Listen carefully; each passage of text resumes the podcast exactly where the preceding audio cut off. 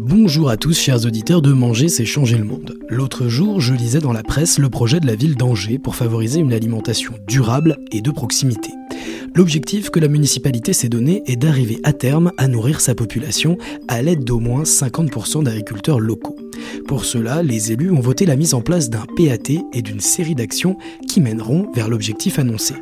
Mais c'est quoi au juste un PAT Manger, c'est changer le monde la série qui décode les systèmes alimentaires.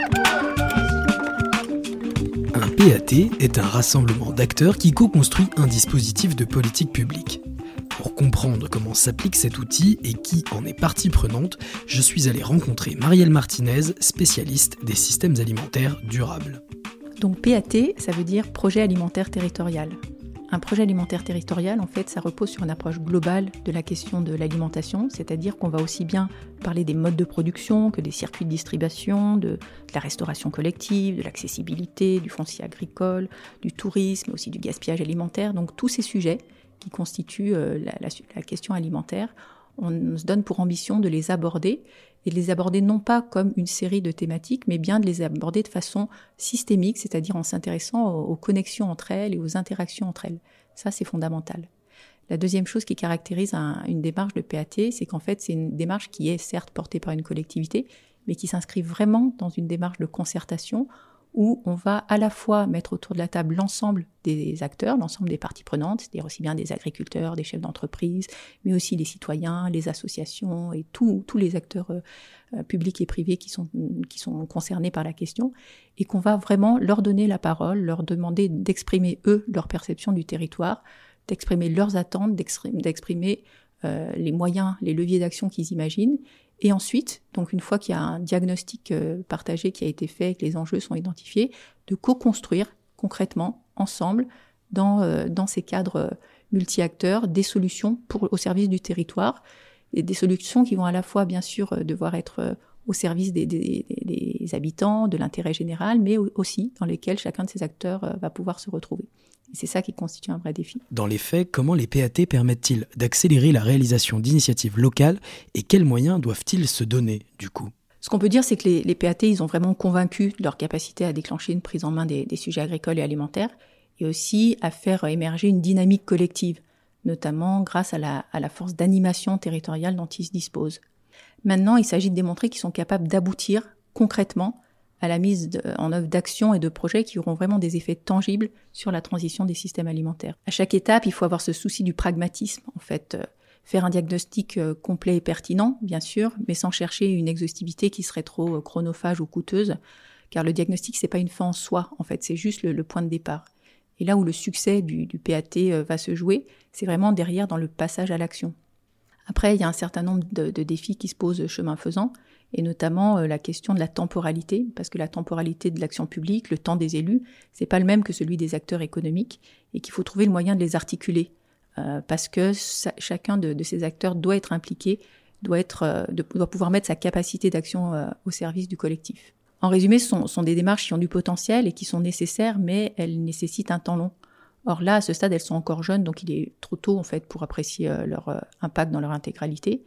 D'où la question centrale de leur pérennisation et de la mobilisation de moyens adaptés pour leur permettre d'aboutir. Il faut impérativement qu'il y ait des moyens humains qui soient dédiés pour faire vivre cette dynamique collective, pour l'entretenir dans la durée. Et il faut aussi, et c'est la, grosse euh, appréhension aujourd'hui, qu'il y ait des moyens financiers substantiels qui soient euh, mis à disposition pour permettre la, concrétisation en fait des, plans d'action qui ont été euh, élaborés, qui sont souvent très innovants, qui sont plein, plein, d'idées et plein d'ambitions. Mais maintenant, aujourd'hui, le vrai moyen d'apprécier l'intérêt de cette démarche, ça va être concrètement de les voir se réaliser sur le terrain. Mais concrètement, qu'est-ce que ça donne, les PAT Je suis parti à la rencontre de Perrine Ruamps pour avoir des exemples d'actions mises en œuvre sous l'impulsion des démarches de PAT. Perrine est chef de projet chez Soliance Alimentaire et elle a accompagné la mise en place de plusieurs de ces plans. On a des exemples en fait de projets alimentaires territoriaux euh, qui ont vraiment réussi à mettre en dialogue les acteurs et finalement à faire émerger ces enjeux alimentaires fortement sur le territoire avec des actions concrètes qui se mettent en œuvre à différentes échelles. Donc ça peut être euh, un maire qui va se retrouver à défendre euh, la dernière exploitation laitière de, de, sa commune, parce que dans le cadre du projet alimentaire territorial, il s'est rendu compte que c'était un véritable enjeu euh, à la fois environnemental, un enjeu social, un enjeu économique pour sa commune et puis pour l'ensemble du territoire. Euh, dans, dans, des actions un peu plus, de plus grande envergure, on a pas mal quand même de choses autour de la structuration de filières qui émergent des projets alimentaires territoriaux. Et l'intérêt là, c'est aussi à nouveau de mettre en relation des acteurs qui euh, seuls en fait n'auraient peut-être pas discuté autour de la question. Donc on a un autre exemple d'un projet alimentaire territorial qu'on a accompagné euh, dans l'est de la France, qui là euh, est en train de, chercher à structurer une filière viande territoriale.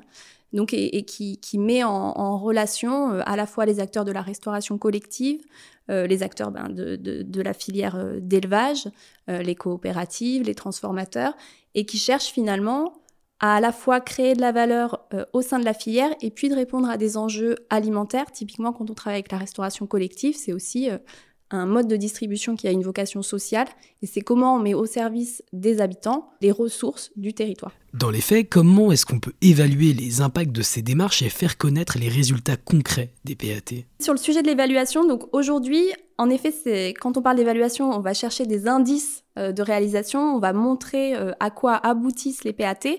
Et comme on le disait tout à l'heure, c'est une démarche qui est encore jeune. Donc à ce jour, on évalue beaucoup sur euh, est-ce que le, le projet alimentaire territorial a permis aux acteurs de mieux comprendre les enjeux euh, alimentaires, les enjeux agricoles.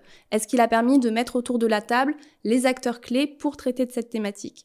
Euh, Est-ce qu'il a permis euh, aussi de mettre en place des actions ou à minima d'initier des actions? La difficulté aujourd'hui, c'est d'aller chercher leurs impacts, les impacts des actions, puisqu'elles sont à leur démarrage. En bref, comment Soliance Alimentaire accompagne-t-il les territoires dans la mise en place d'un PAT à chaque étape et selon les différents enjeux locaux? On a un vrai rôle à jouer pour encourager les territoires à s'emparer pleinement de cet outil qui est le projet alimentaire territorial, les accompagner selon leurs spécificités, euh, selon le potentiel euh, et les dynamiques locales, les moyens disponibles bien sûr, euh, qui sont forcément variables. mais voilà, le sujet de la transition alimentaire, il est vraiment incontournable, il est au cœur de notre raison d'être, et donc il est essentiel pour nous d'être proactifs dans cet accompagnement sur un enjeu qui est majeur. Méconnus mais répondant pourtant à un véritable objectif de démocratie participative, les PAT offrent, comme on vient de l'entendre, un formidable bras de levier aux acteurs locaux pour faire remonter des informations et décider ensemble de leur stratégie alimentaire à l'échelle d'un territoire. J'espère que cet épisode aura pu répondre à vos questions sur ce dispositif et si vous êtes curieux des enjeux du mieux manger, sachez que 4 épisodes sont en ligne sur toutes les plateformes. De mon côté, je vous donne rendez-vous le mois prochain pour savoir comment manger, c'est changer le monde. Manger, c'est changer le monde. La série qui décode les systèmes alimentaires.